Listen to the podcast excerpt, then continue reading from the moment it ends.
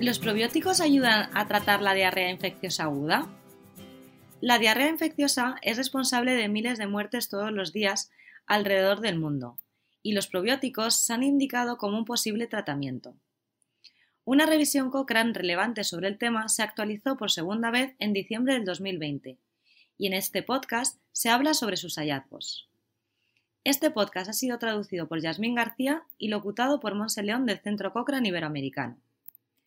La diarrea infecciosa aguda ocurre en personas de todas las edades, pero especialmente en los niños de los países más pobres. Es causada por diferentes bacterias, virus y parásitos.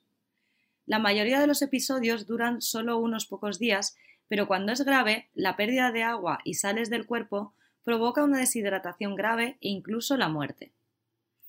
Esto convierte a la diarrea en la tercera causa principal de muerte infantil en todo el mundo. El aspecto más importante del tratamiento médico es prevenir o tratar la deshidratación, mediante la administración de más líquidos.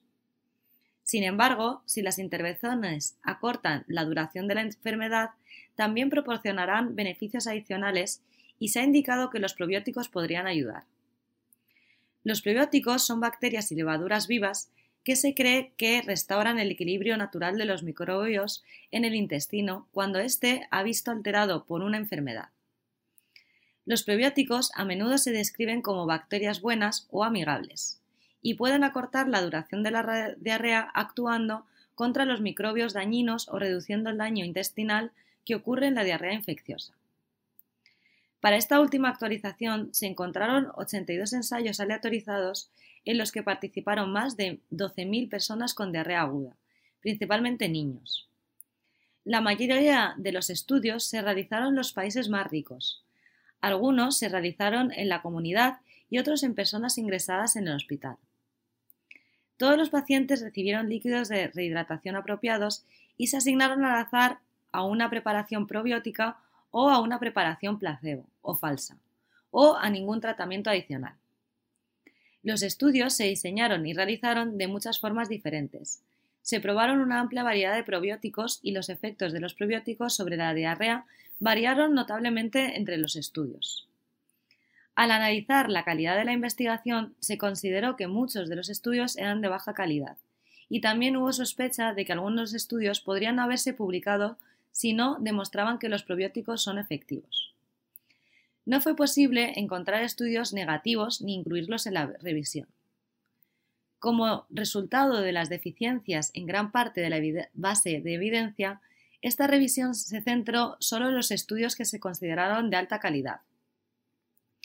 Para los desenlaces principales, dos ensayos con casi 1.800 niños proporcionaron evidencia de certeza moderada de que el número de niños que tuvieron diarrea que duró más de 48 horas fue similar en los grupos de probióticos y control. Tampoco hubo diferencias en la duración de la diarrea en seis ensayos que incluyeron un poco más de 3.000 personas, aunque la certeza de la evidencia fue muy baja para este hallazgo. Además, no se encontró que la diferencia entre los grupos de probióticos y control dependiera de manera importante de la edad de la persona, el nivel socioeconómico o la gravedad de la diarrea. Si recibieron o no antibióticos o zinc, si la diarrea fue causada por rotavirus y en qué región del mundo se realizó el estudio. Tampoco se encontró evidencia clara de la efectividad de alguna preparación probiótica específica. Algunos estudios informaron sobre otros desenlaces importantes y, nuevamente, no se encontraron diferencias entre los grupos de probióticos y control en cuanto a cuántas personas tuvieron diarrea que duró más de 14 días, cuántas personas ingresaron al hospital con diarrea en los estudios realizados en la comunidad o cuánto tiempo permanecieron en el hospital. En resumen, a pesar del gran número de ensayos, se encontró que la calidad de la evidencia fue débil. Cuando el análisis se limitó a los ensayos de calidad alta, se encontró que los probióticos probablemente dan lugar a poca o ninguna diferencia en el número de personas que tienen diarrea que dura 48 horas o más. Y no se sabe si los probióticos reducen la duración de la diarrea aguda. Al considerar todos estos resultados, el mensaje final es que los hallazgos de esta revisión no respaldan el uso de los probióticos para el tratamiento de la diarrea aguda.